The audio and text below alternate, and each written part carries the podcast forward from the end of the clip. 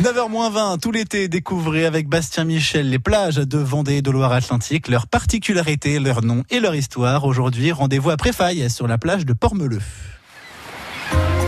Un décor d'époque avec des cabines de plage creusées dans la roche. Sur la rive gauche de la Loire, entre Saint-Brévin-les-Pins et Pornic, le continent fait un détour dans l'Atlantique. C'est ici la pointe de Saint-Gilda, à 15 km au nord, mais sur la même longitude que Noirmoutier en Lille. Tout près de là, à Préfaille, le regard porté au sud, nous voici sur la plage de Pormeleux. Dans cette petite crique au cœur d'une corniche, on découvre de grands pieux en bois qui s'enfoncent dans la mer. La plage de Pormeleux tient son nom du ruisseau qui coulait ici, le Meleux. Une source d'eau ferrugineuse a d'ailleurs fait la réputation de la plage. Pascal Leray, auteur local et responsable du service communication de la mairie de Préfaille, nous explique que cette eau avait un goût particulier un goût de fer. C'est pour ça qu'on dit ferrugineuse, parce qu'elle avait un goût de fer et elle avait des propriétés et des gens venaient pour la boire, soi-disant pour se soigner.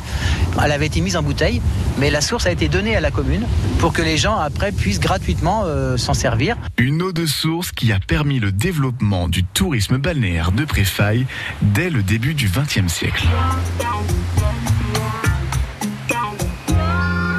La plage de Bormeleux à Préfaille a ensuite complètement évolué. On a creusé dans la roche des cabines de plage. Il y a eu après, beaucoup plus tard, l'arrivée des sauveteurs de la SNSM. Sur la plage même, vous avez des poteaux de plage. Il y a également un plongeoir, aujourd'hui disparu malheureusement. Et donc ça a animé la plage. Et en 1951, il y a même eu un club de plage qui s'appelait le Club des Goélands. Les poteaux de plage, c'est donc ça. Mais ça sert à quoi, Pascal Leray? Alors les poteaux de plage, ce sont des piquets, des grands pieux qui sont implantés dans le sable et qui partent jusqu'en mer avec euh, des, des cordes qui les maintiennent les uns aux autres. Et les enfants qui ne savaient pas forcément nager à une époque venaient s'accrocher à ces cordes. Et les familles venaient s'accrocher aussi à ces cordes. C'était quelque part aussi un moyen de, surveillance quand on n'allait pas trop trop loin en mer. Et puis on, on s'amusait, on se tenait aux cordes, on s'accrochait, etc. Une plage familiale où de nombreux concours étaient organisés notamment de châteaux de sable. La plage de Pormeleux, après Faille, c'était Pascal Leray, auteur local et responsable de la communication de la ville, qui ajoutait son grain de sable.